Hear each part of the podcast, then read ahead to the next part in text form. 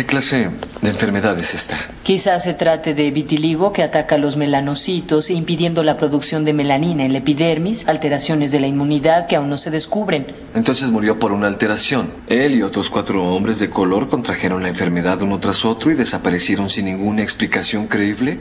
Scully, ¿no se te ocurrió que esto podría ser una acción de posición racista? Para distraer la atención del hecho de que hombres de color mueren y nadie es capaz de apresar al sospechoso, dar la impresión de que no importa.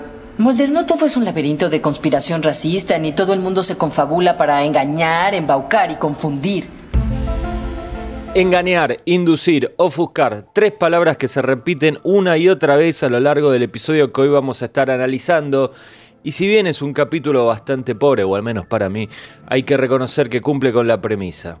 Porque quien mire Telico se sentirá engañado, inducido y ofuscado. Pero ya lo saben, con Mulder estamos en las buenas y en las malas mucho más, porque como le gustaría decir a Howard Gordon, acá somos soldados de X-Files, de los expedientes secretos X, de archivos X, de expediente X, de archivo Shish y de Acte X también. Y de código X, como le gusta decir a Cristian Jesús Ponce. ¿Cómo estás, Cristian? ¿Cómo andas, querido X? Tanto tiempo. Tanto tiempo, ¿todo bien? Bien, vos sabés que eh, el, el, tagline este de ah, lo que dijiste recién, Sí. eh, yo lo tengo muy grabado de su traducción al latino. ¿Cómo que era es? Engañar, embaucar y confundir. Sí. Me gusta más, qué sé yo. Bueno, No sé si fue una licencia poética de los traductores, pero creo que quedó mejor. El que yo dije es el que está subtitulado. No, en- sí, sí, claro, no, no en- estoy diciendo que lo hayas inventado. No, no, no. Te digo, en Star Plus, eh, en Star Plus está Sí. así subtitulado. Ajá, El que, mm, como es el, el doblaje, sí, creo que es como decís vos. ajá. Y si lo pasás por cualquier traductor online, da otras cosas. O sea, Bueno, son esas. ¿cuál- Viste que eh, en inglés a veces hay más palabras para decir lo mismo según el grado de intensidad.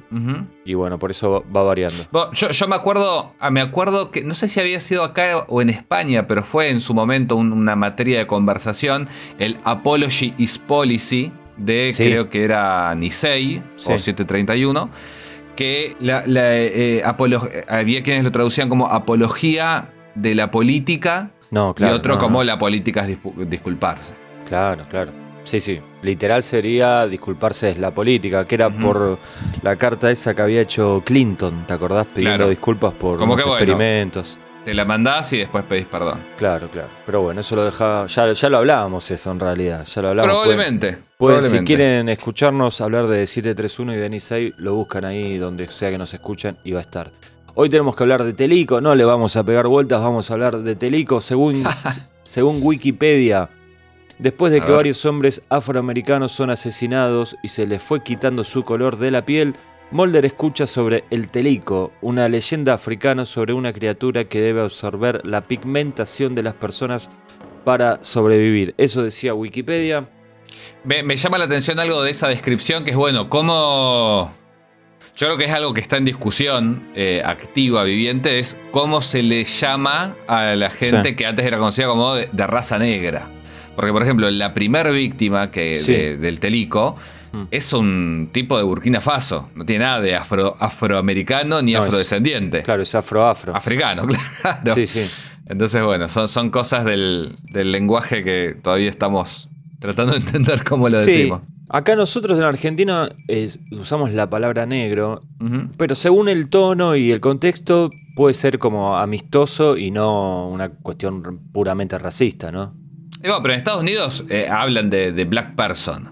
De Pasa black que el person, negro, Sí, eh, el negro está más cerca del, del nigger, sí. qué sé yo. O, o en Brasil que tiene el conflicto con el, con el negro o con el preto, que el preto sería más despectivo, pero Claro. en colores de, de una cosa sí es preto. Si decís, por ejemplo, un mueble preto es un mueble negro. Claro, sí. Eh, sí, bueno, y en Estados Unidos el nigger o niga está, es, es aceptado si lo está diciendo justamente una persona. Pasa que, bueno, es, es una palabra que se apropiaron. Porque Sí, a- sí. eso viene del negro, que Claro. era como de la época de los esclavistas. Sí. Y, y bueno, es como el puto, me parece hoy por hoy, que a- arrancó como un algo despectivo y que hoy dentro de las comunidades LGTB lo usan. Sí, o marica también. Claro, exacto. Bueno, este, pasado esta cuestión lingüística, social y bla, bla, bla, tenemos que hablar de los responsables. Hay dos personas que estuvieron a cargo de este episodio, en realidad son muchas más, pero bueno, las dos cabeza de grupo, como le gusta decir a la gente de Tangram, que los estuve escuchando no hace mucho. Ah, mira. Sí, hace unas horas. Este, el capítulo fue dirigido por James Charleston, que no es, el, no es el nombre más recurrente, pero en su currículum tiene varios créditos en nuestra serie favorita, al menos en la mía, no sé en la de Christian, porque en Twin Peaks no está. Sí, ya venía de hacer Avatar y en esta temporada todavía va a ser dos más. Sí, va a ser Synchrony. El de los viajes en el tiempo, que Sí. fue de hecho el último. Vos fijate que ahora me doy cuenta, escribió, dirigió, perdón, tres episodios de Howard Gordon. No sé, Elegy, creo que Elegy no es de Howard Gordon. No, Pero Synchrony fue el último episodio de, de Howard Gordon. Sí. En el librito este que, que creo que no te gustó tanto de las entrevistas, él decía, el día que escriba un capítulo Viajes de Viajes en el Tiempo. Tiempo, Mm. dejo de escribir Código X. Y bueno, Sí. cumplió. Cumplió. El día Eh, que no meta militares, Claro, se terminó. Y bueno, y en Avatar también estaba él. Claro. Eh, Este, nada más que era una historia compartida con David Duchovny, que nosotros suponemos que Duchovny dijo dos o tres cositas y el resto era Howard Claro. Gordon. Bueno, que es, es un capítulo que, que tiene varias coincidencias, me parece, con, con este, ¿eh? Sí, puede Avatar. ser. Sí, sí, algo ahí en la estructura sobre todo. Eh, va, más que en la estructura, en la temática. En Millennium también dirigió un par de capítulos. En Space. sí, después dirigió una película que sé que te gusta mucho, Gemidos en la Oscuridad. qué título raro, qué traducción extraña. Y este, tengo un dato extra, mide un metro ochenta y tres. Bueno. Larguirucho, Charleston. ¿Mm? Sí, eh, yo busqué una foto en, en Google y tiene una cara rara, como de, de señor viejo. Bueno, sí, a esta altura ya son todos viejos, Cristo. Creo que es del 2003. No, no, pero era una foto vieja ya. Ah, y ya era viejo. Era como Bueno. de- eh. Sí, es muy, muy, de la. Muy de la televisión de los 90. Y Howard Gordon es el guionista, ¿sí? Un tipo que está lejísimos, lejísimos de ser de mis guionistas favoritos de la serie, pero hay que reconocerle que es el único que estuvo desde el principio junto a Chris Carter hasta este momento, hasta la cuarta temporada, y que nunca se fue, porque algunos se fueron y volvieron, otros llegaron más tarde. Bueno, él estuvo desde el primer momento. Sí, me parece que, que él, eh, su, su estilo como que dibuja bastante lo que fue la primera etapa de los expedientes y de hecho en esta temporada Mm. él estaba de jefe de guionistas. Claro. Chris Carter estaba entre empezando a escribir eh, Fight the Future y bueno, llevando adelante su segunda serie que era Millennium, que Claro. para, para este entonces iba por la primera temporada. Sí, y de hecho en la primera temporada Gordon escribe bastante, pero con Alex Gansa. Exacto, que Y se me- va después de la Que primera después se temporada. ¿no? va, claro. Y me parece que ahí es cuando tiene su mejor momento, en esa primera temporada. Porque ¿En después- serio? Y me, por lo menos dejó algunos capítulos, qué sé yo, eh, Fallen Angel, así como que quedaron. Yo siento que tiene episodios que son, eh, son icónicos pero fallidos. Bueno, pero son icónicos. Después, cuando se queda solo... No, no, pero después te digo, incluso en la cuarta temporada, Ah, Unrequited, eh, es de él también me parece, ¿no? El ¿y ¿Te del parece Golem. icónico eso? Sí. Ah, bueno. ¿En serio? Igual, capaz que, capaz que es, icónico para mí porque fue la primera temporada y me impactaron mucho, qué sé yo. Pero... No, eh, eh, es raro. Yo en Mirá. mi recuerdo Sí. de, de los visionados tradicionales lo tenía en buena estima. Y después, bueno, empecé a, a verle un montón de, de cosas que no me parecía que funcionaran tanto. Mira, eh, cuando se queda solo hace Fresh Bones. Sí, el de El Napoleón. No, Sí. Chester, Chester Bonaparte. Chester, sí. Eh, Firewalker. Ujú. Hace DPO, que es como toda una rareza para él. Sobre todo porque no hay nada militar. Eh, después hace Grotesque, que era bastante aburrido. hace Avatar, que también es bastante aburrido. A mí me gusta, a mí me gusta Avatar. Sí, lo mataste. ¿En serio? Sí, no sé, ¿eh? sí, lo mataste. Contrafáctico esto. Eh, bueno, y Kaddish, que todavía no lo analizamos, mi recuerdo es un poquito aburrido. Este, para mí, de los, de los guionistas eh, icónicos Clásicos. y clásicos de la serie, es el peor, lejos. No, bueno, eso puede ser.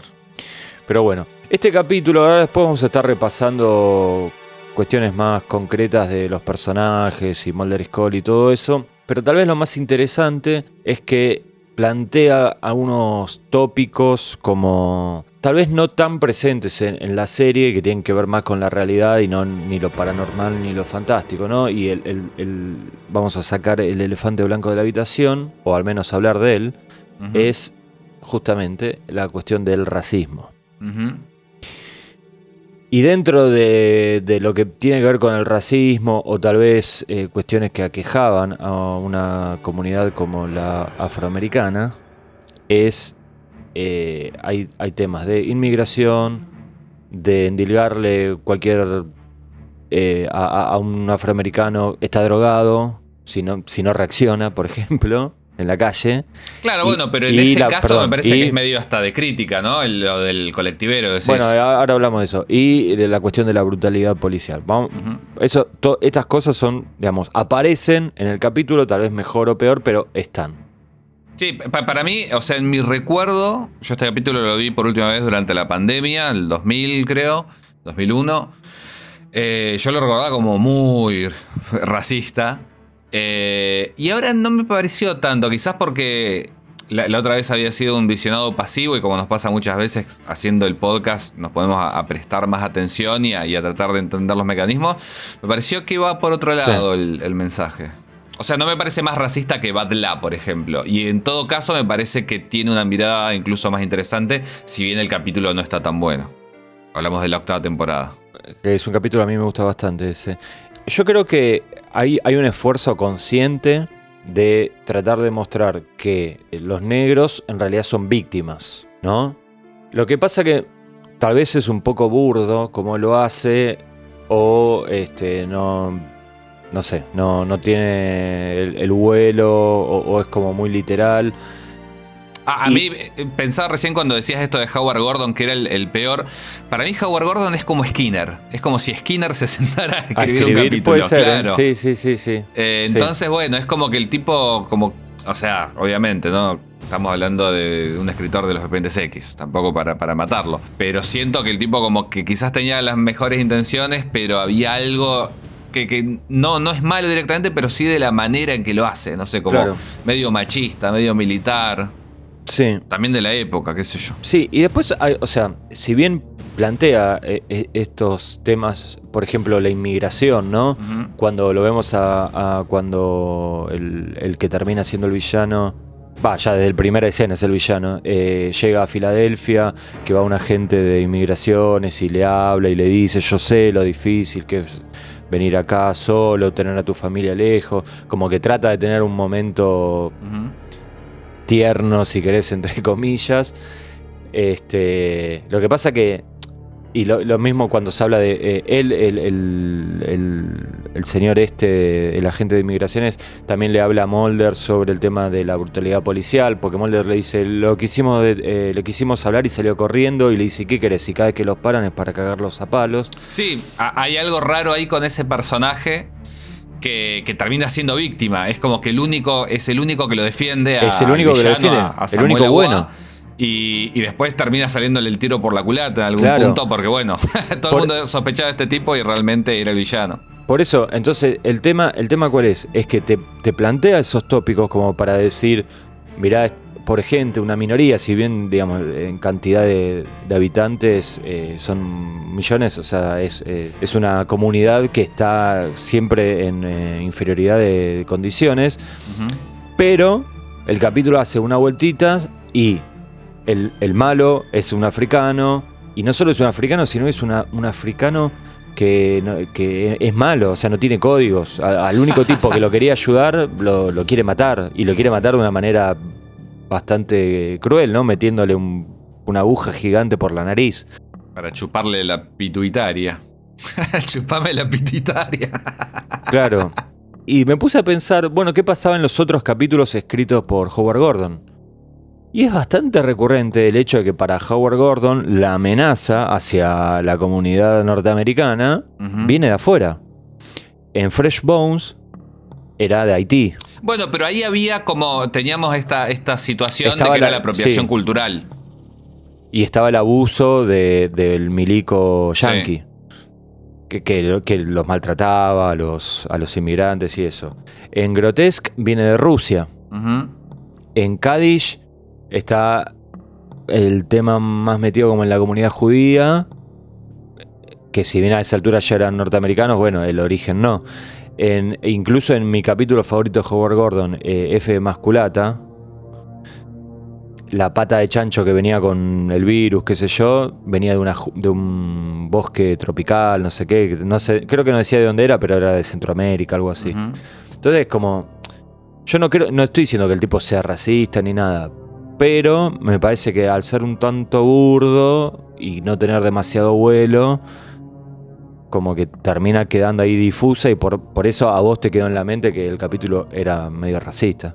Sí, yo creo que, o sea, lo, lo fui pensando, no creo que sea tan racista, porque en realidad no es que hay una, una supremacía racial, por ejemplo. No, no, no, no. del lado de, lo- de los blancos.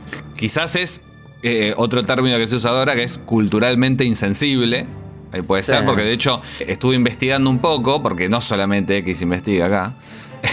Nada, googleé Telico a ver qué onda. Y después de Claro. saltar un par de páginas que hablan exclusivamente de los expedientes X, eh, encontré lo que era el mito de esto de los. eh, Los Telico. Claro, y de, de- de este pueblo del que habla, que son Mambara, creo, algo así. Que eh, también cuando los nombran, digo, "Oh, esto debe ser reinventado, como han hecho tantas veces. Pero no, es, es un pueblo africano real. Eh, ahí de, Burkina Faso, Bambara. Eh, y bueno, una cosa es que justamente acá se plantea que este personaje es como un espíritu, medio como un demonio del aire, qué sé yo. Eh, lo habrá sacado de alguna enciclopedia de mitos africanos Howard Gordon, que por ahí tenía dos líneas solamente y las leyó mal, porque en realidad es un personaje que es el espíritu del aire, no un espíritu del aire, y, y- y es parte como del mito de creación de, de- de este pueblo. Entonces ahí podemos decir que hay una especie de, de insensibilidad cultural, porque es como decir, agarrás, no sé, un santo eh, católico, ponele, y lo transformás en, no sé, un, un villano porque Sí, sí. No, te, no te molestaste dos segundos en, en leer cómo era el mito realmente. Sí, y, y una cosa, Cristian, vos decías esto de, bueno, pero no hay como una eh, supremacía racial explícita en el, en el capítulo. Y es verdad, pero, pero, hay algunas frases que son como súper patriotas de- Sí. y las escribe Gordon, ¿no? Eh, una es Mulder hablándole a Scully porque van, creo que van en el auto y ella le pregunta para qué vino eh, este señor acá, o sea, el malo. Ujú. Él hace, tira el chiste de, bueno, vino porque había cable gratis, lo cual yo creo que debe ser mentira, ¿no? Porque me cuesta creer que el cable era gratis, pero bueno, ponele que sí, pero vamos a suponer que sí, ¿no? Y después se pone serio Mulder y le dice, bueno, eh, a, a Boa, que es el, el apellido del, del villano, dice, tiene las mismas razones por las que cualquiera viene a este país, libertad, la libertad de perseguir tus propios intereses. Entonces ahí ya se empieza a poner como, bueno, viste, Land of the Free. De- claro, de, de American Way. Claro, ahí empezamos. Y después, o antes, no me acuerdo en qué momento es. eh, no, es bastante al comienzo del episodio, creo que están ahí en la morgue. Que empieza, es cuando Mulder empieza como a sospechar que en realidad los estaban matando y no que se estaban muriendo las, las víctimas. Que le dice, Scully, ¿se te ha ocurrido que esto podría ser solo un pequeño ejercicio de relaciones públicas para desviar la atención del hecho de que jóvenes negros están muriendo y nadie parece poder detener a un sospechoso, la percepción es que a nadie le importa. Ahí me parece que ahí es el momento más antirracismo del episodio. ¿no? Sí, sí, sí. Como decir, si fueran Eh, yo- rubios de ojos celestes, seguramente estarían todos muy preocupados. Sí. Sí, el capítulo arranca con, con la corneta exótica. Sí, Eso también, digamos todo. Y suma además los coros africanos. que que investigué. es, como, es como una vuelta de tuerca más. Sí. No, no, que investigué y no eran africanos. Ah, O sea, agarraron de coros, no sé, de cualquier otro lugar y los pusieron y dijeron, parecen africanos. Dale. le sonaba. Sí, la corneta exótica es tu descubrimiento, hay que darte el crédito. En todos los capítulos donde hay gente de otro país que no sea Estados Unidos o Canadá, ponen, la- ponen el sonidito ese. Y a mí la verdad me causaba gracia y ahora ya me río por no llorar, porque la verdad es como, es, es tremendo, ¿no? Que cada vez que aparece uno que no sea eh, blanco o, o- o algo parecido,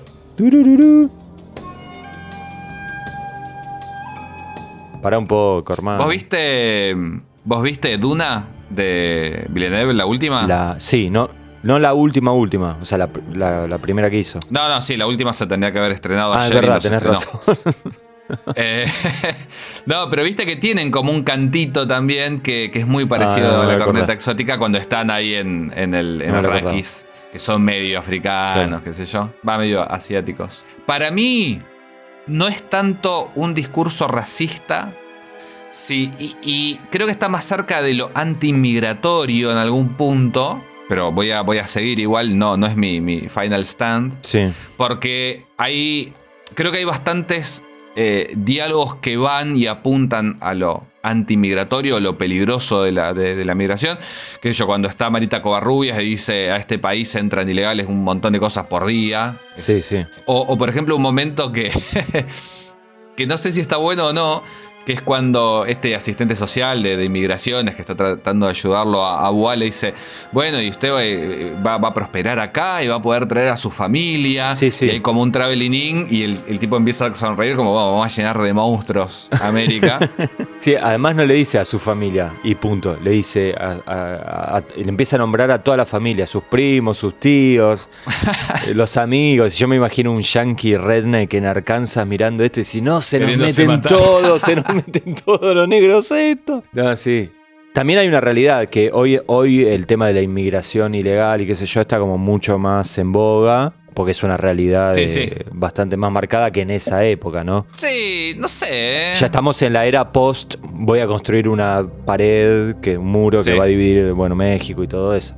Igual el tema de la inmigración, qué sé yo, hay de- en el Chavo del 8 hay chistes, eh, estaba la película esta Born in America. Sí, sí, no, no, no se inventó ahora. Lo que quiero decir es que me parece que es un tema más en- o en agenda, si querés. Sí, sí, puede ser, o, o que acusen eso, que- Claro, que, hablen claro. de eso, bueno. Sí. Pero bueno, mi conclusión final A ver. es que quizás eh, el, el episodio creo que es más paranoico. Es como Los Expedientes X es una, creo que más que una serie racista, aunque a veces quizás lo sea involuntariamente, o sea, culturalmente insensible. Creo que es una serie que por sobre todas las cosas es paranoica, quiere que desconfíes de todo y de todos. No creo que sea racista, porque justamente también hay varios episodios que, que- se centran en los peligros de- de- del propio Estado norteamericano y qué sé yo. Pero creo que a lo que apunta, pasando por lo que sería un, miedo de, inmigración, inmigración ilegal, es quizás hasta la globalización. Y como el mundo es una mierda, y ahora hay más cosas que te quieren matar. Porque no solamente están las de acá de Estados Unidos, sino que están viendo peligros de todos lados. Y en un momento hay un cartel, en un paneo que pasa así, casi rasante, no sé si afuera de la casa de Aboa o qué, que es como un car- cartel de una oficina de turismo que hay unos yanquis en Egipto y dice, eh, después de todo es un mundo muy pequeño. Claro. Entonces creo que es como eso, como más antiglobalización en algún punto que más eh, que, que- que anti-inmigración o, o racista. Sí, yo creo es la que. idea que me queda. No, está bien. Yo sí, no, no diría que es racista así abiertamente. Yo creo que es un poco burdo y eso lo hace, lo puede Eso ni hablar. Lo puede hacer quedar como, como, che, esto tal vez no es- habría que reescribirlo. Y creo que unos, si, si querés ya empezamos a hablar de los personajes y del primero que habría que hablar sería justamente de Samuel Aboa. Y yo creo que tal vez uno de los problemas es que en ningún... Porque el tipo, o sea, no es que mataba por diversión, tenía una necesidad física, digamos, ¿no? Sí. Biológica. El tema es que nunca te muestra nada que a vos te puedas ha- hacer sentir de, bueno, el tipo necesita hacer esto, ¿no? Parece como, es, No, es bueno. medio, o sea, claramente la referencia principal es Eugene Tooms, ahora Sí. hablamos de eso, claramente. Pero digo, es como medio un sin sentimiento tipo Terminator, ¿viste? Es como que el tipo va, te mete, la- te tira la salvatana. Te... Sí, cuando sonríe es de, es de maldad. Claro, ¿viste? Sí, sí, bad luck, dice, y se le ven todos los dientes y decís, uy, este... Igual lo, lo vemos que él que depende de eso en el final especialmente y, y justo antes de atacar a las víctimas porque vas viendo que, que va perdiendo la pigmentación Sí, él sí, mismo. Se pone medio Michael Jackson. Entonces, bueno, hay una necesidad, pero bueno, no, no, no buscan empatía. Que yo creo, es muy pocas veces que. Creo el- recién en la séptima temporada, al principio de la séptima temporada, tenemos un episodio en el que, claro, que nos ponemos en el lugar de, del mutante y, y aparece Mulder y Scully y los querés matar, ¿viste? Sí, pero no, no digo neces no, ahí, ahí casi es como Eh, que te justifican, extremo, sí. claro, sí, que lo cual es- fue muy divertido y muy interesante de verlo y yo muy lindo me pareció muy original, pero o al menos para la serie, pero a veces ves la desesperación de, lo- de los villanos por conseguir lo que necesitan. Acá no. Acá es como que el tipo por un lado es medio sutil, por el otro lado es eh, súper crudo lo que hace, pero como que no, no, no sé, parecería como no tener demasiada conciencia, ¿no? Como que va y saca lo suyo y se acabó. Sí, y yo decía lo, lo de Tooms porque además de esta cuestión de... ¿Cómo fue que vos una vez lo definiste a Tooms? Un vampiro... Mm, no recuerdo. Pues lo grabamos hace un par de años ya. Pero nada, esta- o sea, en vez de chuparte la sangre, digamos, te sacaba el. ¿Qué era el hígado? Claro. Ahí está, bueno, te saca la, la glándula pituitaria, ¿no? Pero además de eso, se esconde en cualquier lado. Sí, sí. Y de una manera bastante caprichosa, porque. O sea, Se hace chiquito, porque ahí Claro. es cuando entra una cosa medio mágica. sí, ¿viste? Porque- Porque. O sea, a vos te plantean que existe el mito este de- Sí. de- del telico, que bueno, que dice que. Sí, bastante al final, Todas ¿eh? las cosas. Claro, ni siquiera es que podés ir reconociendo las, las características. Sí. Eh, y Mulder, bueno, una vez más, como ya ahora no, no se me viene a la cabeza, pero siento que lo han hecho. Es como que dice, bueno, este mito existe por este mutante. Y, y lo que el episodio te. Creo que trata de, de- de- de contar es que, bueno, quizás hay una especie de tribu perdida de esta gente que se maneja de esta manera o que tiene esta necesidad mutante, porque tiene todo un procedimiento. Pero bueno, a diferencia de Tooms, que vos lo veías estirándose Sí. y qué sé yo, acá, nada, se mete en lugares. Que no tiene Muy- sentido, sí. Claro. Pero bueno, se mete porque ti- tiene algo paranormal. Si es solamente, claro, pero no sabes si es solamente paranormal o si hay algo más mágico, digamos. Y parecería, sobre todo cuando se escapa del hospital donde está, porque no tiene sentido, además de que el tipo que llevaba la, la mesita con rueditas no se dé cuenta que adentro hay 80 kilos más. Claro. Así que yo lo tomé como bueno. Y, y por la forma del- del- de la mesa y por cómo está él, es como que nada, me parece que, que sí o sí te- tenía que haber algo mágico, como le quieras decir, no sé, no, no terrenal, digamos. ¿Sabes qué? Estaba Sí. pensando recién. Creo que hay una oportunidad desperdiciada en esto del American Way. Vuelvo un poquito para atrás, pero siguiendo con, con esta lógica de- del villano de, de Agua. Porque creo que se podría haber explotado más el por qué vino a América. Porque, Claro. eh, porque él en realidad, su necesidad fisiológica Sí. La completaba mucho mejor si seguía en África. Y yo creo que yo en un momento lo pensé como diciendo justo acá tenías que venir porque Pero- me parece que Claro, te pero va me a imagino más que. difícil pasar eh, desapercibido. No, y, y claro, y, y tu alimento Claro, hay, hay menos. Sí. Hay, hay menos negros en, en Estados Unidos que en África. Calculamos que sí. Eh, no, y, y una cosita más, pienso que más adelante eh, se ha explotado esto más, sí, bueno, en Hungry o en Bad Blood, esto del monstruo que quiere algo más que simplemente saciar sus necesidades. Claro. Es que otro de los, para mí, otro de los problemas que tiene este villano, eh, Samuel Aboa, es que eh, no sabemos nada de él. O sea, no sabemos cada cuánto se alimenta, si es como Tooms que tenía un periodo y después desaparecía. ¿De dónde Sí, sabemos que va a trabajar. Claro. ¿De dónde sacó la obra. ¿cómo, ¿Cómo viajó? ¿De dónde sacó la plata para viajar? No sabemos. No, se metió, se metió ahí en el, en el avión. ¿Vos decís? Y claro, sí, sí, en el baño. Qué lindo esa, ¿eh? ¿Te imaginas?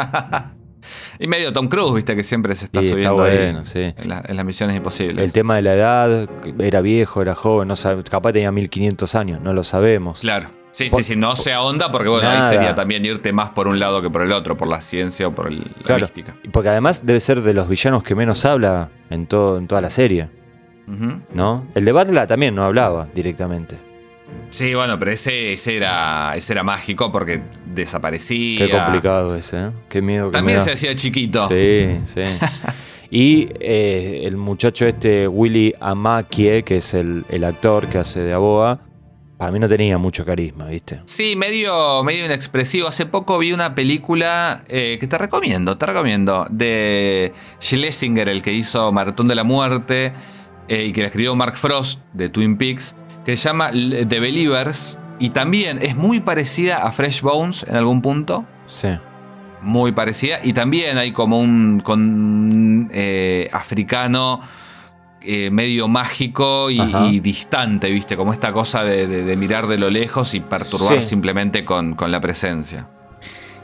Eh, Igual hay momentos que, que Pero- están pero- logrados, me parece, en ese sentido, porque el pibe este que en la parada de colectivo empieza a quedarse ahí, que no se puede mover, y cuando de pronto pasa colectivo y está a Boa ahí de fondo, funciona. Esa Claro. cosa estática. Sí, pero tal vez más desde dirección que.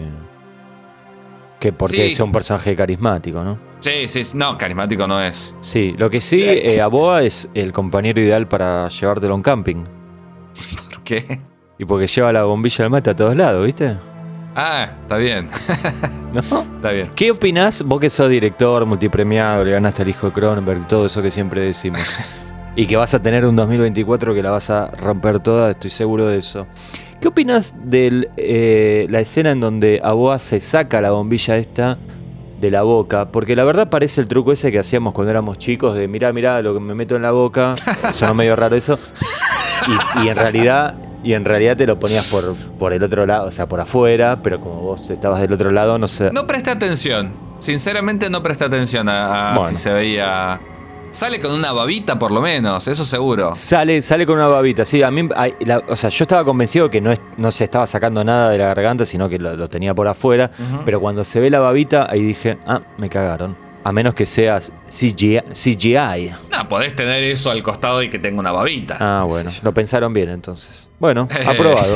Eh, dejamos atrás a, a Boa, ¿te parece? Al menos por un rato. A boa. Otro personaje que aparece, Walter Skinner, en una, parti- en una participación, así se dice, bastante pobre. Y medio para introducir el, el caso, en realidad, Sí. ¿no? Lo curioso es que la llama Scully, ¿viste? A las 5 de la mañana, ¿no? Sí, eh, en realidad es, es medio caprichoso todo lo que tiene que ver con el procedimiento del FBI, me parece.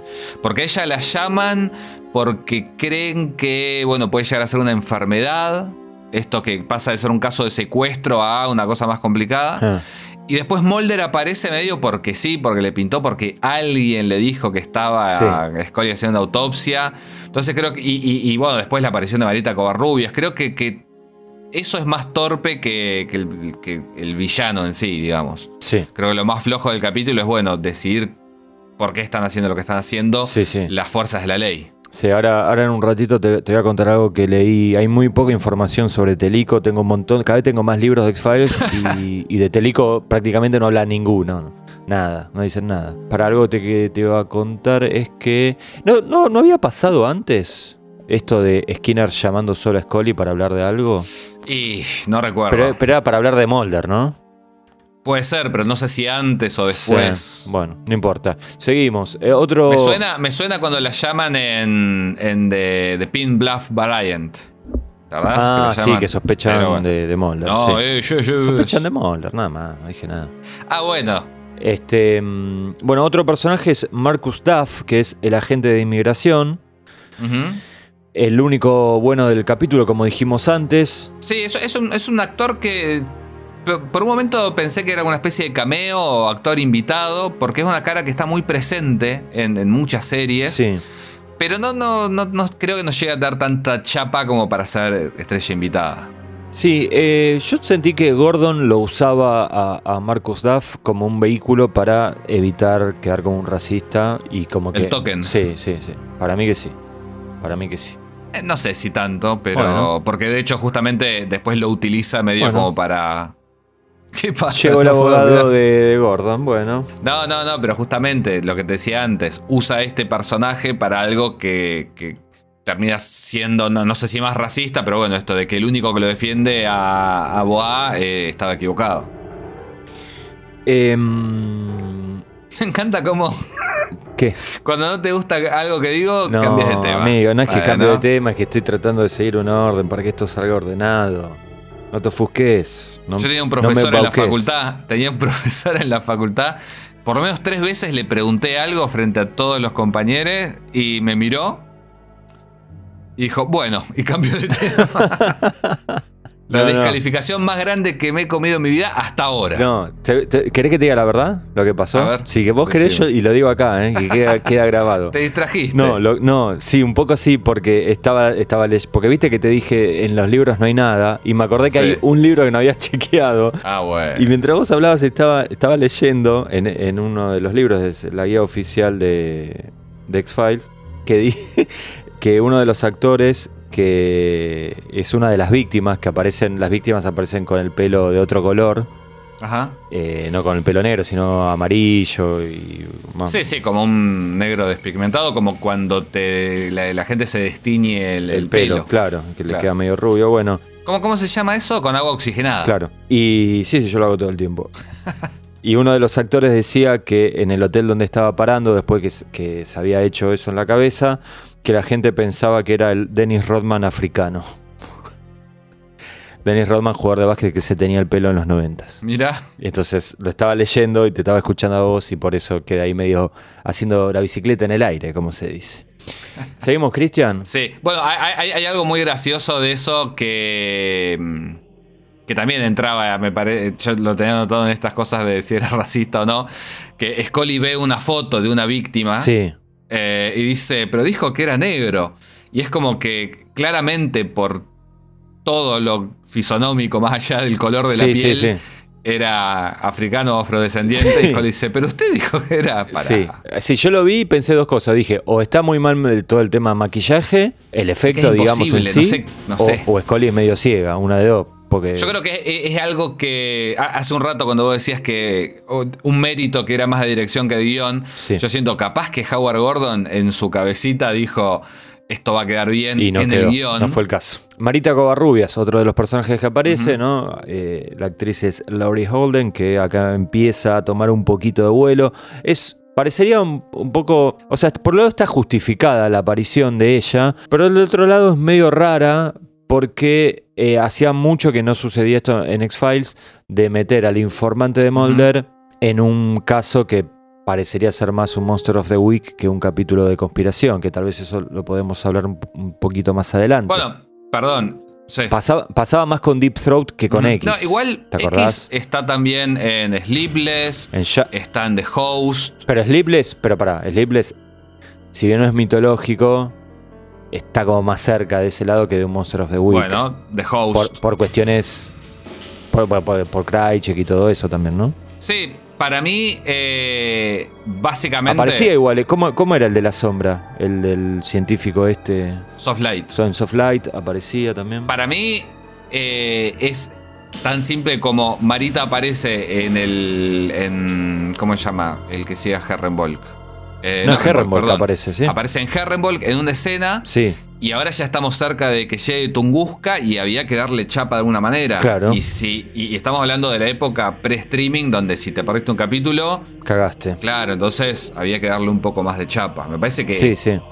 es- es- ese es el, el- el único motivo. Igual, hace un rato te hablaba de Avatar, eh, que no sé si lo querés hablar más adelante, pero también era un episodio dirigido y escrito por la misma gente, en el que se confundían los límites Sí, entre sí. Lo, la- lo gubernamental, ponelo, lo Sí. conspiranoico con algo que es un Monster of the Week.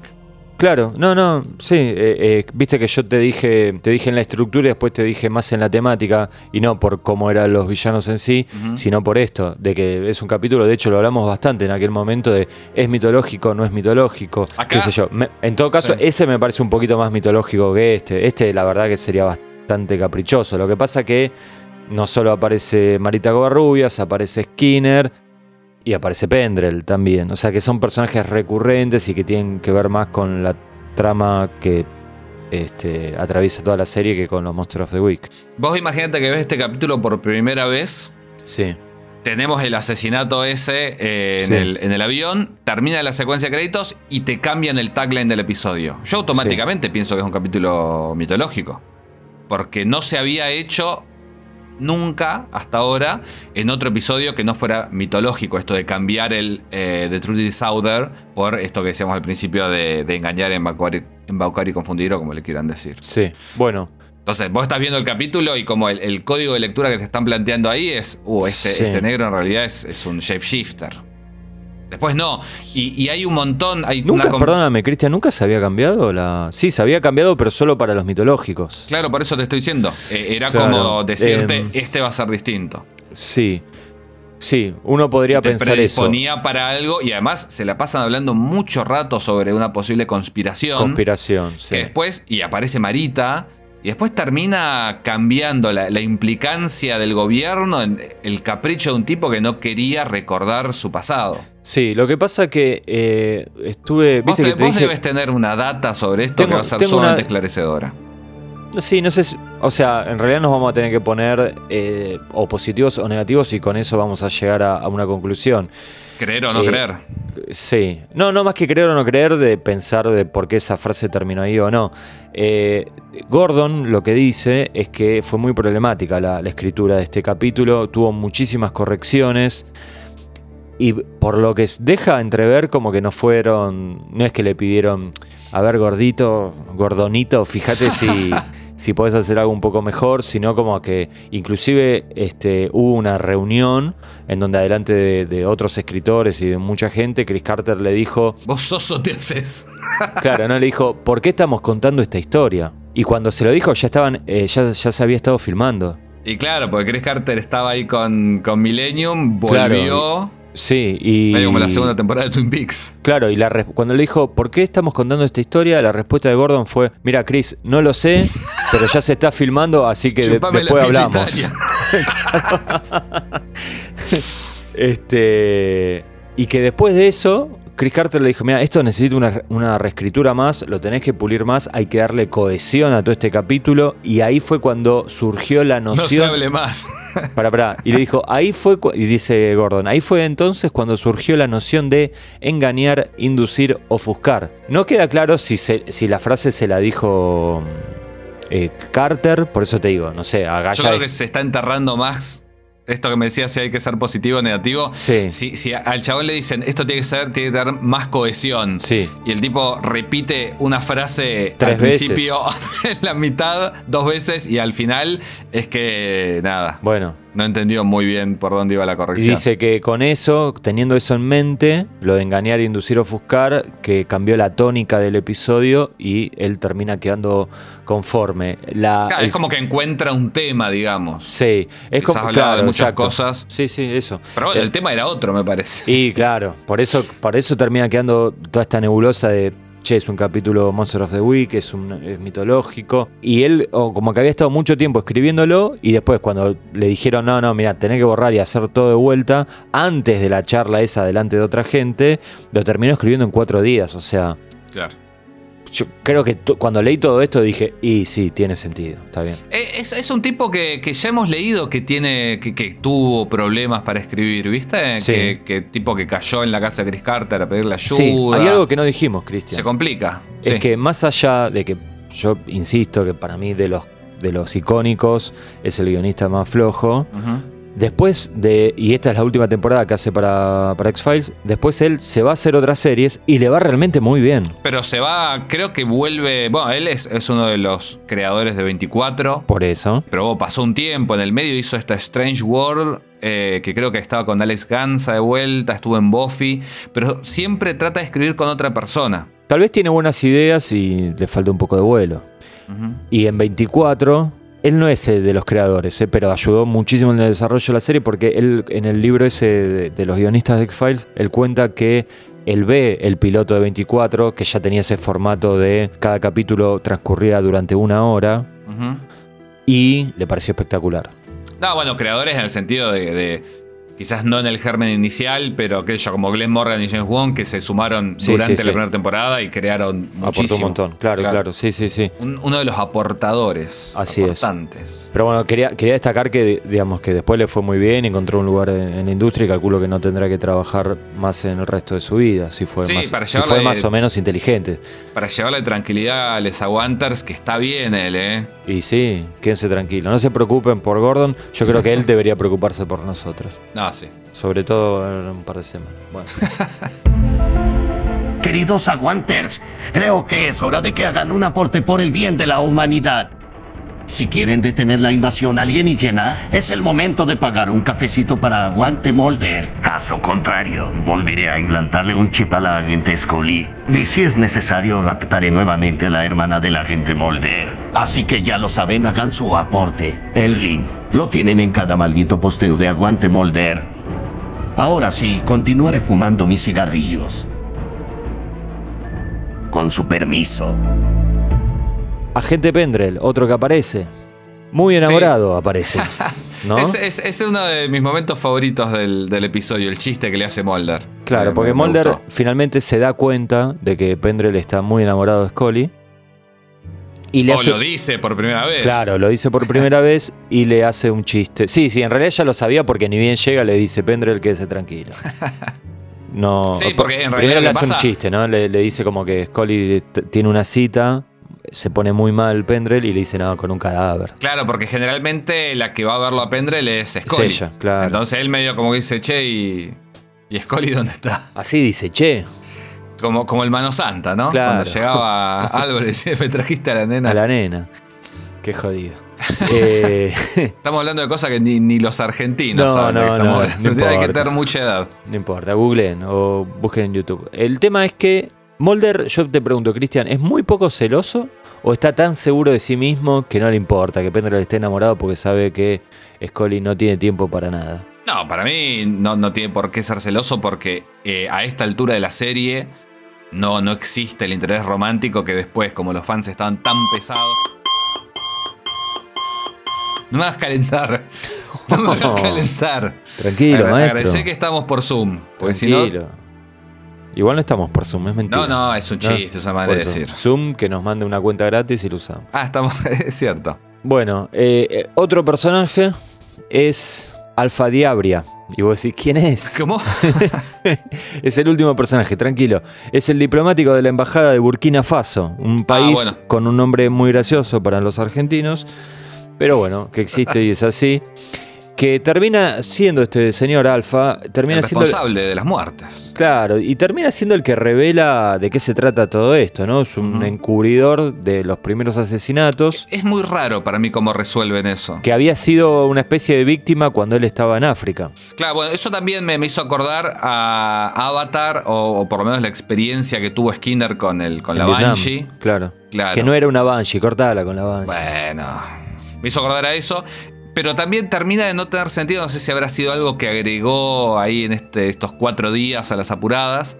Pero por un lado se nos dice, se nos insinúa que hay como una gran conspiración para ocultar algo. Y después era el tipo que, que no quería. Y que creo que es uno de estos detalles que se podría haber explotado más en Samuel Aboa. Porque lo que tenemos es un diplomático de Burkina Faso que está viviendo en Estados Unidos, que de alguna manera abrazó los valores occidentales y que si bien todavía trabaja en la, ¿cómo se dice? En la embajada de Burkina Faso, él un tipo completamente occidental y que le da la espalda a, a las creencias y los mitos Sí. de, de su pueblo, De su pueblo. a tal punto que esconde un cuerpo para no hacerse cargo de, de eso, porque el tipo dice, si yo cierro los ojos, eh, como era como, claro, no, no, no, no le doy identidad a esta pesadilla, no, no, no es algo real.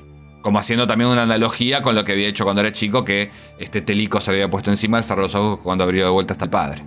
Eh, bueno, estos serían los personajes principales. Hay más personajes, pero no vamos a poner a hablar de cada uno que aparece en pantalla, ¿no? Porque ya vamos Y que 50. son casi todos víctimas, o Sí. se me ocurre el tipo este que aparece también llevando el caso al principio. Sí, bueno, también está el chofer del colectivo, ¿no? Pero, Ah, bueno, ya, Por eso, vamos. vamos. a tener un poquito de dignidad también, ¿eh? Vamos. Pero bueno, los que sí aparecen bastante son Mulder y Scully. Así que hablemos un poquito de ellos, Cristian. Scully es como la que tiene mayor protagonismo al comienzo del episodio, porque Mulder aparece recién a los 6 minutos 10 segundos, lo cronometré.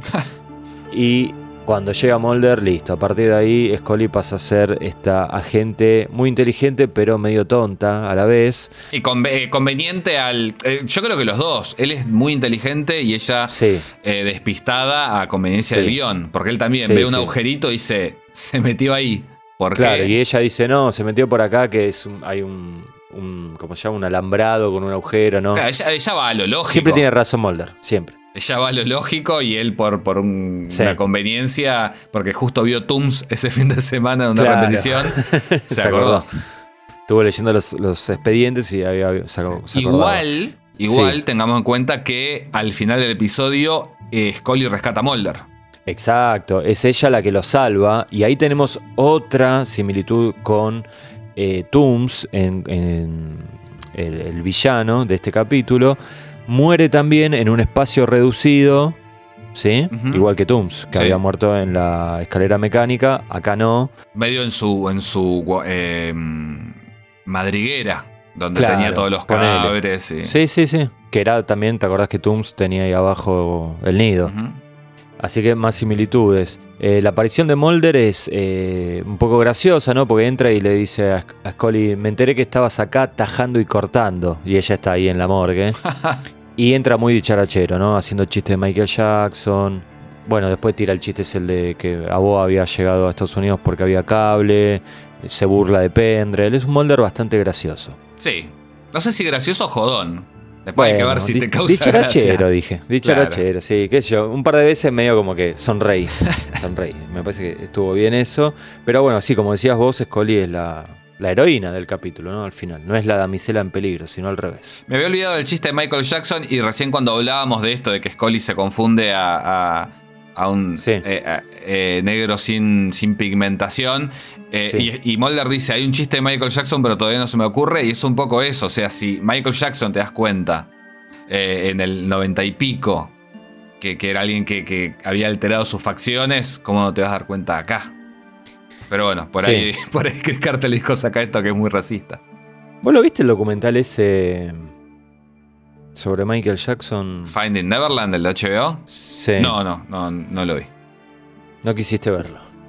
No, no, no sé si. si. No, o sea, no, no, no me dieron ganas de verlo. Bueno, Eh, pero no, no porque diga. No voy a renunciar a, a- a mi ídolo del pop, ni mucho menos. Para mí, lo que No. cuentan en ese documental probablemente sea cierto. Pero bueno. Y a mí me quedaron más dudas que certeza después de verlo. ¿Ah, sí? te tengo que decir. Sí, sí. Hay un documental sí. Muy, muy bueno que va más sobre Brian Singer. Después te lo paso. El de, el de X-Men, Bueno. ¿viste? Sí, Pero bueno. sí. No, hay cosas atroces. Pero también hay unos testimonios que uno no sabe hasta qué punto confiar. Pero no nos vamos a poner a hablar de eso en este momento, sino que tenemos que hablar de... eh, tengo una datuli random, pero insignificante. Hay un par de coincidencias de fechas y horarios con... eh, por ejemplo, el, el cumpleaños de Aboa es el 25 de septiembre, que es el mismo día que cumpleaños la hija de Gillian Anderson. Mirá. Piper y Scully. est- Estas son pavadas. Eh, Scully llega al trabajo a las 5 y 17 y el día eh, 17 de mayo, que es el mes 5, es el cumpleaños de la mujer de Frank Spotnitz. Yo te quería preguntar, ¿vos haces estas cosas en tus películas, producciones? Y yo eh, meto esas mismas porque el, el eso. 10-3, el 82517 los meto. Ah, mira. Ay, no, sí, hay alguna. Pasa que yo. Ah, en, en Kirlian hay, ¿no? Sí, en, En Kirlian hay, Oculto sí, también, en Policompañero, en todos lados. A mí lo que me pasa, que no sé si es el caso, porque uno desde la lectura uno dice, ah, mirá qué guiño. Sí. Pero a mí me parece lo que más pasa, o que me pasa a mí por lo menos, es que no se te ocurre una y, y vas a, a lo de la gente que conoces. Claro. Está bien. Eh, Bueno. Lo mismo con los nombres y, y ese tipo de cosas. ¿Momento de la tablita? No, no, yo tengo un par de cosas más. Bueno, entonces decilo ahora. No, eh, hablando de esto de que si es bueno o malo, y hablando de, de la dirección y del, del- que es una pseudo remake de, de algunas cosas que ya vimos en los Pendes X, hay, hay un par de momentos que a mí me hicieron acordar mucho a un episodio de Alfred Hitchcock Presenta, la, la versión original de los 60. Hay un episodio de un tipo que está, a ver si, si sabes a- de qué te hablo ahora cuando te lo cuente, un tipo que tiene un accidente y queda completamente paralizado. Todo el episodio lo vemos eh, casi en imágenes fijas, centrándonos en él y escuchando sus pensamientos. Claro. Lo encuentran, creen que está muerto, le van a practicar una autopsia, lo llevan al hospital, le van a practicar una autopsia, a ver, para, bueno, se murió del choque, qué sé yo, y se dan cuenta de que está vivo porque se le cae una lágrima. Y para mí eso ha sido sin duda Sí. referencia en este episodio por dos momentos que yo creo que no es que Hay uno que sí está más logrado que otro. Ah, a ver. Uno que es cuando llegan los policías de Filadelfia Sí. y los atiende a Boa, qué sé yo. Sí, y en, en la el casa, claro, y en el departamento está una de sus víctimas que todavía está viva, Sí. que no se puede mover y no puede hablar, y le cae una lágrima. Para mí es uno de los mejores momentos de- del, Del episodio. capítulo. Sí. Y después, eh, uno que quedó más trucho por lo. Claro, por lo evidente. Que, o sea, para mí tendría que haber sido algo muy sutil que a último momento mueva los ojos. Porque está haciendo así con, solamente con los ojos apuntados al costado y Scully no se da cuenta. Es como. Yo siento que son esas cosas que. eh, eh, esos momentos en los que toman por tonto al, al espectador casi. Sí, sí, de hecho eh, estoy de acuerdo. Para mí eh, el, el capítulo, la verdad yo lo recordaba como, lo empecé a ver diciendo, bueno, vamos a ver el peor capítulo de, de X-Files hasta la cuarta temporada al menos. Y la realidad es que no me quedé con esa sensación, me parece, para mí es un capítulo malo, claramente, me parece que está entre los peores. Esto lo hablábamos con Cristian antes de empezar a grabar. Pero me parece que lo peor de lo peor del episodio está en la resolución. No sé, para mí, eh, en la resolución hay otro de los momentos que, que más me gustan, que es eh, cuando está Scully, medio, una escena medio sacada de, de Ghost in the Machine, que está Scully ahí en los Sí. ductos de ventilación, y de pronto se escucha que viene, y aparecen primero los ojos y después lo vemos. Para mí tiene bu- buenos momentos igual, pero bueno, narrativamente quizás, o, o la manera en que ejecutaron es, ese momento de tensión, sí. no, no funcionó para generar tensión porque No. era hasta cómico, parecía. Sí, sí, sí, yo creo, pero ahí claramente, y lo digo sin haber hecho nada serio en mi vida eh, como, como filmmaker, ser humano. no, no, me parece que hay un tema de dirección. Vos tal vez me podés, po- podés corroborar esto, me parece que tenés bastante más autoridad, me parece que, digo, tal vez... Con, y también, también con algo de actuación, hay que decirlo. Me parece que esa misma resolución podía quedar un poquito más elegante. No sé si coincidís. Hay cosas también que, no sé, viste, esta serie se grababa un capítulo por semana, muy rápido, estaba pensado para la tele, vos ten en cuenta que nosotros ahora nos sentamos quizás a un metro de una tele mucho más grande que la que teníamos en los 90, entonces podemos, y, estamos acostumbrados también en televisión a ver planos más, más cerrados. Y está bien, igual Sí. que esto es Código X y era como súper cinematográfica. Pero bueno, yo creo que eso, como que fue una cosa de decir que sea bien evidente eh, para que lo entienda todo el mundo.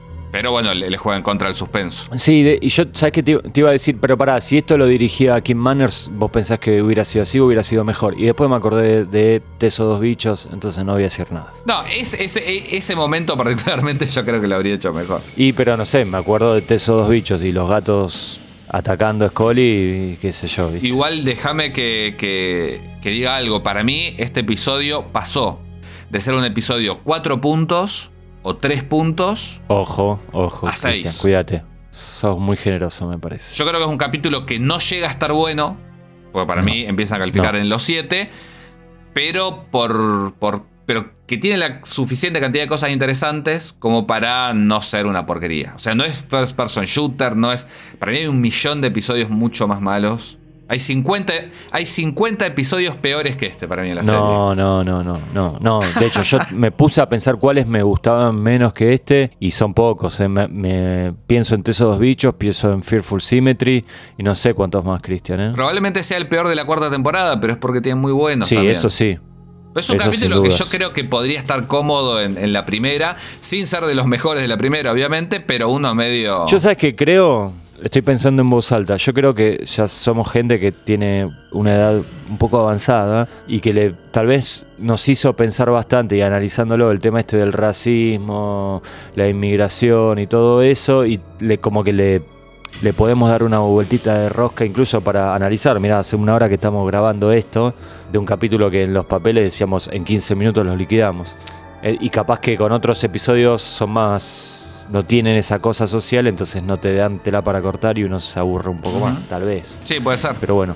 Bueno, lo hemos dicho muchas veces que eh, no- no- nos da paja hacer los capítulos malos, pero muchas veces hemos hecho podcasts que quedaron muy buenos a partir de capítulos malos. Sí, al menos para nosotros, no nos seamos tan egocéntricos. Nah, bueno, estamos hablando de lo que nos parece a nosotros. Bueno, ¿la tablita? Dale.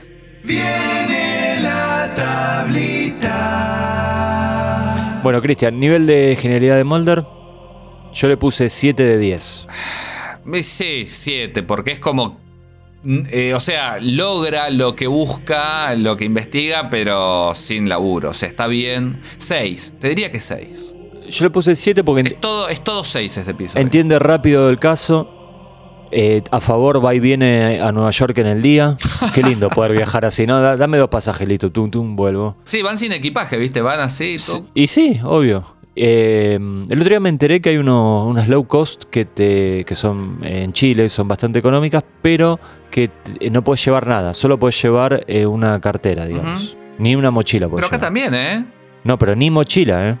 O sea, ni, ni el equipaje de mano. Mirá. Nada. O sea, puedes llevar, eh, si sos mujer, eh, una carterita, ponele, si- o bueno, la carterita de hombre Sos también. hombre, bolsillos. No, no, la, la- la de hombre. Ah, bueno. Ya, ya casi ni se usa, pero antes usaba la. ¿Que la tallé? ¿O cuál? No, no, esas, las carteritas, las. Una carterita. Carterita masculina, porque no era, no había. Era todo muy binario. Una riñonera, decís. No, qué riñonera, te estoy hablando. Bueno, no importa, sigamos adelante. ¿A quién le importa esto? Un morral. Resta. No, no. Resta Molder, después te voy a mandar una foto. Resta Dale. Molder, que termina ahí todo dando lástima, babeando, ¿no? Sí, bueno, sí, está sufriendo. está- Es un final bastante humillante. Y yo no. ¿Qué sé yo? Sí. A mí. ¿A vos te gustaría sabés- terminar así? ¿Sabés lo que pensaba? Vos no has visto Fringe. No. Pero yo pensaba, si esto fuera. Mientras lo miraba, si esto fuera un capítulo de Fringe, irían a la madriguera. O sea, la, la única pista que tienen son los cerbatanazos esos que encuentran dentro de la gente. Sí. Si esto fuera un capítulo de Fringe, habrían ido con trajes de esos de Asmat para que no les pegue. Y ellos no, van y con el cuello al aire, ni una polera tienen. Y bueno, te, va- te van a meter a Porque cerrar. tienen aguante. No, claramente no. Perdón, ¿quién terminó con ¿Qué? el culo para arriba? A Boa. A vos, bueno, pero. Bueno, Mulder, listo. Chao, Boa. Vamos afuera. A Boa, afuera. Acabas de hablar de un momento humillante y como nombré otra serie te pusiste. Está bien. Y me pongo loco, me pongo loco. Con nosotros no. Bueno, nivel de genialidad de Scully, Cristian. Yo también 7 de 10. Sí, seis, qué sé yo. Bueno, qué sé Vos yo. que a mí, Ahora, a mí me cuesta mucho la, eh, esta, esta parte de la tablita. Toda la tablita te cuesta en realidad. Si fuera por vos la tablita, sabemos estaría. Ah, ¿no? bueno, pero esta parte más, esta parte más. No sería una, no sería una tablita, sería una lápida. Pero escúchame, a, fa- a favor, le salvó la vida a Mulder. bueno, Toda la parte científica bastante bien. Tira esas frases imposibles. Yo no sé cómo hacía Gillian Anderson para acordarse esas líneas. bueno, tiene la línea de. Bueno, le, le bajo, le bajo a 5 por, solo por la línea esta de. Pero usted dijo que era un hombre blanco. Mamita. Sí, no, para, para mí lo más flojo es que como que todo el tiempo lo quiere llevar al plano científico el caso y... Bueno, pero eso y es caracterización de personaje. Por eso, ese es mi conflicto que tengo yo con esto. Y pero, me- pero queda medio boluda. Porque no, para mí eso está bien. Pero no, pero ella diciendo, no, estos se mueren porque sí. No, había un tipo que los estaba matando, viejo. Hablemos un poquito de la estética. Mulder está bastante fachero, eh, con un nuevo, eh, la raya al medio. Ujú. Que no es raya al medio. Yo lo entendí Bueno, ahora. No, no, pará, pará, pará, pará, pará, Ahí- pará, pará. Yo lo entendí ahora que tengo el pelo largo. Ajá. Mulder se peina para atrás Pero. y cuando se seca se le arma esa raya al medio. Ah, mira vos. ¿Te estás comparando con Duchovny en los noventas? No, no, no, para nada, pero hubo un momento. Comparate, tenete fe, tenete Hubo, fe. hubo un momento en el que te- tenía un pelo así medio del corte de Mulder. Ajá. eh, que me pasaba eso. Y dije, ah, ahora sí. ¿Y Scully? Que, que es- son esos arquitos, viste, a los costados. Sí, sí. Para mí, eh, Scully está muy bonita en este episodio, especialmente eh, cuando está ahí en el ducto de ventilación. Ok. ¿Por civil y por iglesia? Cuarta Por, temporada. Cristian. sí. Por, ¿Por civil y por iglesia? ¿Solo por civil? No, no, Scully en, en cuarta temporada me caso para toda la vida. Por civil y por iglesia. Sí, bueno, por Bien. civil o por iglesia. Bueno. ¿Querés exactamente que responda a eso? Sí. Re denso el vago. Eh, premio Chamigo. Tenemos. Para mí es- te recuerdo. El no, africano. no necesito. Para mí el asistente social, Ah, bueno. porque eh, Bueno. sobrevive de todas maneras, eso no lo dijimos. sí, Es, es víctima, pero sobrevive. Me parece un tipo que se la jugaba. Se le iba a complicar sonarse la nariz. Eh, todo, todo sana, todo, todo, Es verdad. todo se sana. Ok. No Pendrel, no Marita, no el chofer del colectivo. No. No, Vamos con- bueno, vamos. Está bien, estoy de acuerdo. Vamos con el abogado de migraciones. Un buen tipo. Lo mejor del capítulo, Cristian, para mí, recupera un poco el espíritu de la primera temporada. De meter al, al- al informante en un Monster of the Week, un- un- el villano medio Tooms, el final con Scully escribiendo. Pero te lo voy a relacionar con lo peor. El problema es que toma ese espíritu para mí y lo hace mierda, lo destruye porque lo hace con muy poca clase. Entonces eso que dije que podía ser lo mejor, en realidad era un entre para decir lo peor y lo tacho todo. Lo- Bueno. Así que como lo mejor lo único que dejaría es eh, que pones eh, en la mesa, sobre el tapete, el- toda esta cuestión social. Bueno, no, pa- para, mí lo mejor son esos momentos que, que destaqué. Eh, más que nada algunas cuestiones visuales, esto de que eh, cuando aparecen primero los ojos y después aparece el, resto del, cuerpo del personaje en el ducto y, algunos momentos en los que aprovecha, pues yo creo que también, eh, también como súper racista, pero es un capítulo que busca el impacto en poner una cosa fuera de lugar. Que sería bueno, si la característica de una persona afro o afrodescendiente es que tiene la piel negra, marrón, eh, que la tenga blanca. Y, y le da una cosa medio como uncanny, ¿viste? Como una cosa que no terminas de entender por qué es así y no de la manera natural. Y me parece que hay momentos en el episodio en que lo aprovechan eso y que funciona. Bueno, y en lo peor, eh, para mí uno de los villanos con menos carisma de toda la serie, que igual un poquito de, de susto da, un poquito, en algún momento. O sea, no quisiera que se me aparezca No, ahí con claro la, no. con la, la bombilla esa. Pero, este. Porque además no tomo mate, así. No, que más vale, un tendría-. Conmigo no tendría mucho sentido. Pero. mm, y bueno, yo decía esto que, que me parece bien, que ponía sobre la mesa algunas cuestiones sociales, pero lo que hace con ellas no, no, no me pareció este, muy interesante en sí, en el desarrollo. Eh, para mí lo malo es que es bastante aburrido. No, no, no tiene demasiado Sí. buen ritmo y, y No, se no. pierde en estas cosas. Es, es un capítulo que claramente fue cambiado eh, a las apuradas, como decías vos, y no Sí. por las manos más hábiles. Sí, así que vos le dabas un 6, yo le doy un 4. No, sí, bueno. Sí. ¿Ya le querés bajar a 5? es, es el momento es rato ahora. ¿eh? Eh, no, no, Bueno. vamos a dejar los seis. Vamos a dejar los seis porque me parece Bueno. que, que dentro de todo. Bueno, vamos a tener, eh, si bien esta temporada tiene capítulos excelentísimos, también hay algunos momentos que están bastante lejos de eso y uno va a estar a cargo del propio Howard Gordon. Ya lo puedo ir adelantando. Me adelanto a los hechos. Bueno, Cristian, vamos a cerrar acá. Dale. ¿Sí? Este, en un par de semanas esperamos. Sí, volvemos con todo con la mitología. ¿eh? Tenemos que volver con la mitología, ¿sí? Este, estamos, no es que estamos vagos ni nada, estamos saliendo un poquito más discontinuado porque, aunque no lo parezca, estimados amigos y amigas y amigues, tenemos una vida y a veces se complican las cosas, es nada más que eso. Pero acá estamos, como siempre, del lado de Molder. Por algo hemos dado en llamar a este podcast. Aguante Molder.